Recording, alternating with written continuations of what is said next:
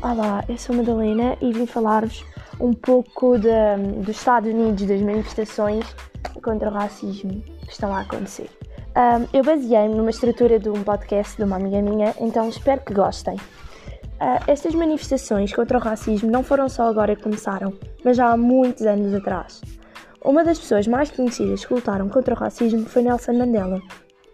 Este homem nasceu num pequeno vilarejo, na região de Transkei, um, um, num gueto um, criado pelo governo racista.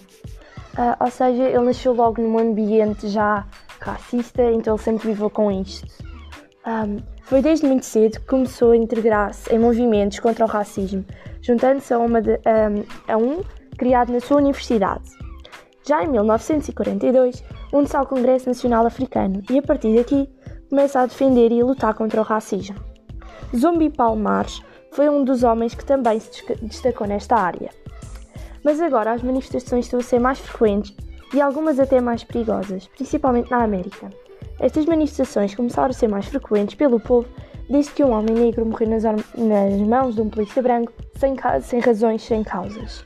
Por isso, nunca se tornem racistas, pois somos todos iguais por dentro. E sempre que puderem, ajudem, pois acreditem que se eu pudesse também ajudava. Até à próxima. Obrigada.